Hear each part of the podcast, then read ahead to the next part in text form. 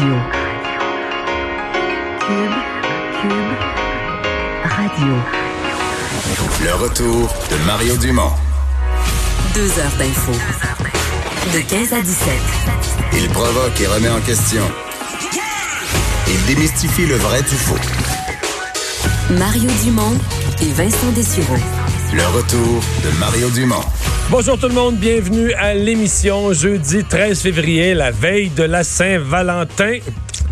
Oh, malheureusement, j'ai- malheureusement, J'ai j'ai l'impression qu'il y a quelques personnes. Oh, c'est vrai. ouais. malheureusement, toutes nos nouvelles ne sont pas sur le thème de l'amour Euh, non. et des conflits. Oui. Ça arrive dans l'actualité. Bonjour Vincent. Ça va bien? Ça va très bien. Vraiment. OK, oui. Mais là, t'as t'as mis sur les réseaux Je- sociaux des images de toi Oui. en train de tourner le moteur de ton avion. Là, tu viens de me dire que t'as pas volé ce matin. Non, ben, il faisait pas très beau. euh, il, s'est mis à vanter en fou tantôt. euh, puis T'avais l'intention de voler. Non, ben ça, ça, ça- c'était euh, faire rouler les machines un peu de temps en temps là. et déneiger surtout parce que c'est beau de déneiger mon auto, mais il faut aussi déneiger les avions. OK. Alors, là tu le fais rouler un peu. Oui. Tu mets ça sur les réseaux sociaux que tu brûles du gaz, là, mais que tu voles pas. Peu de gaz, OK. peu de gaz, mais euh, juste assez pour se dérouiller un peu. Mais c'est un gaz écologique. Ben, un, le pire, c'est qu'un peu, le, c'est du sang LL dans les petits avions à piston, comme moi j'ai. C'est de, la- c'est de l'essence beaucoup plus euh, propre que euh, des avions de ligne qui ont du kérosène. là. C'est, moi, c'est le- le- on dirait de l'eau, là, ce que je mets dans mon. euh, ça Mais brûle en Mais- totalité. Mais toi, tu pourrais transporter Greta?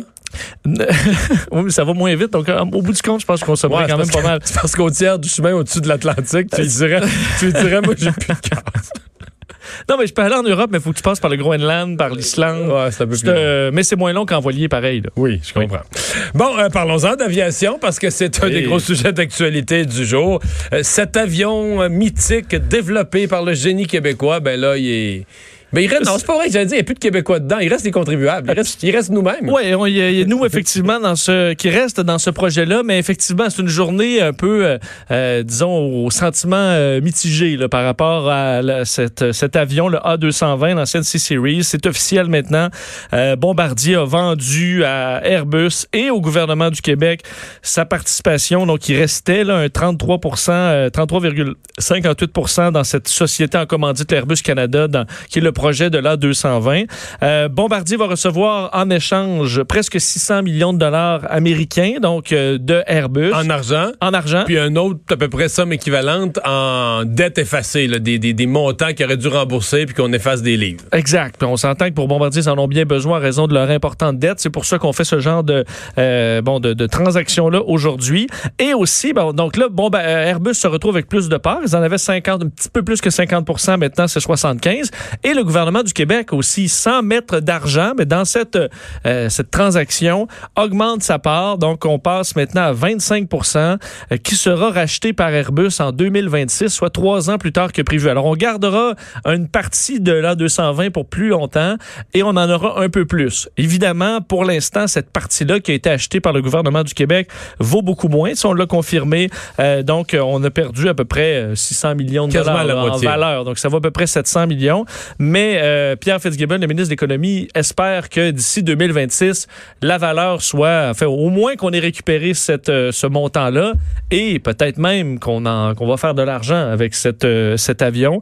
Alors, c'est ce qui a été confirmé aussi. Évidemment, ce qui était l'objectif du gouvernement du Québec, c'est de garder les emplois au Québec. Alors, pour ça, pour l'instant, évidemment, ça semble être fait. Airbus qui prévoit offrir d'ailleurs à tous les employés actuels de Bombardier qui travaillent sur l'A220, mais aussi sur des pièces, des, des parties de l'A330 à Saint-Laurent, des emplois euh, pendant ce qu'on appelle la montée en cadence, parce qu'on sait qu'on devra euh, construire de plus en plus de ces Airbus A220. Alors, une transaction, évidemment, qui a fait euh, beaucoup réagir. Pierre Fitzgibbon, ministre de l'Économie, qui voyait ça comme une excellente nouvelle, donc le fait qu'on garde les emplois.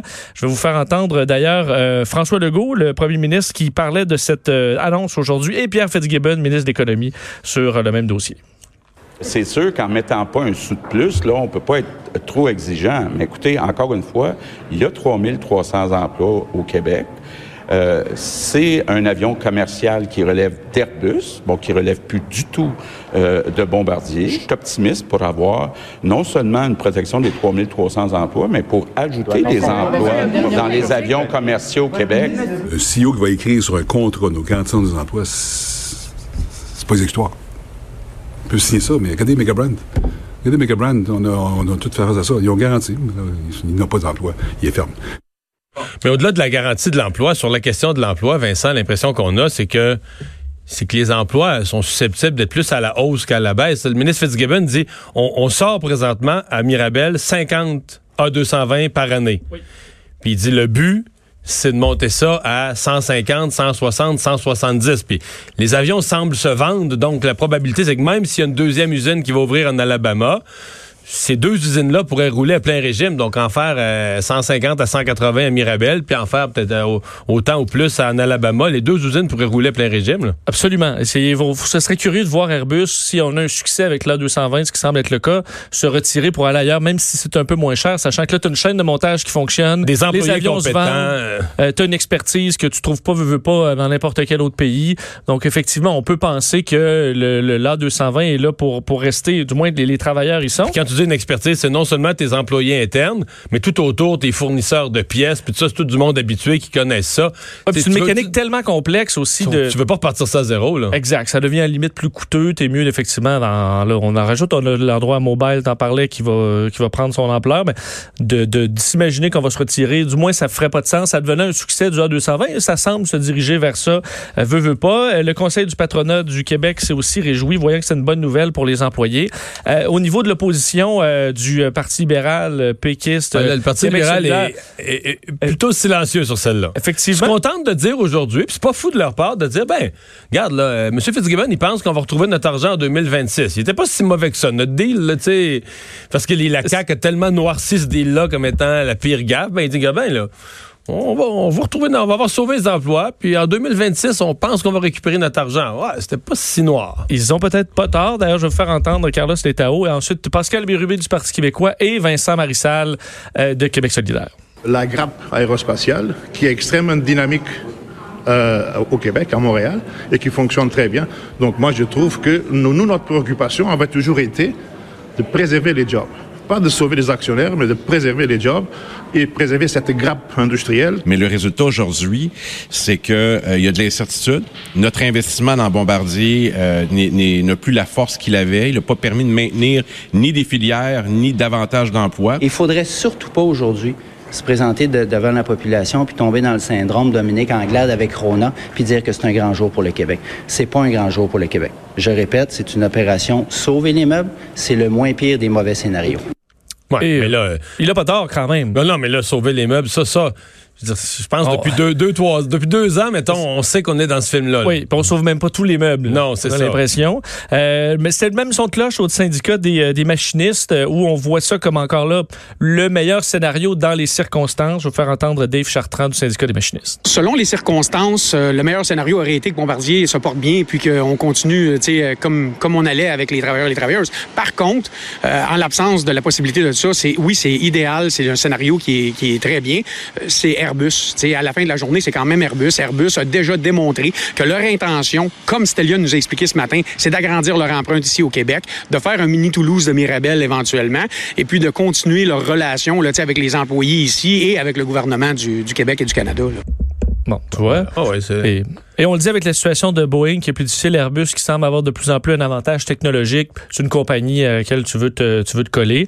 Euh, et il reste pour le dossier Bombardier, ben, l'autre dossier, là, avion d'affaires ou euh, le, le- le ferroviaire. Mais là, c'est le ferroviaire qui est chaud. Il y a, Oui. un journal allemand ce matin, un journal de Düsseldorf, qui affirmait, peut-être qu'ils se sont avancés le nez un peu trop, là, mais que- qu'il y avait une offre ferme, d'Alstom, euh, déposée à Bombardier. Euh, oui, donc le, le- le- le quotidien économique, le Handelsblatt, qui... euh, je le prononce bien, mais Ton qui s'est, avan- avancé euh, là-dessus. Donc, effectivement, il faudra voir, euh, mais on s'attend que c'est le, le début d'une... euh, dans la première annonce d'une série.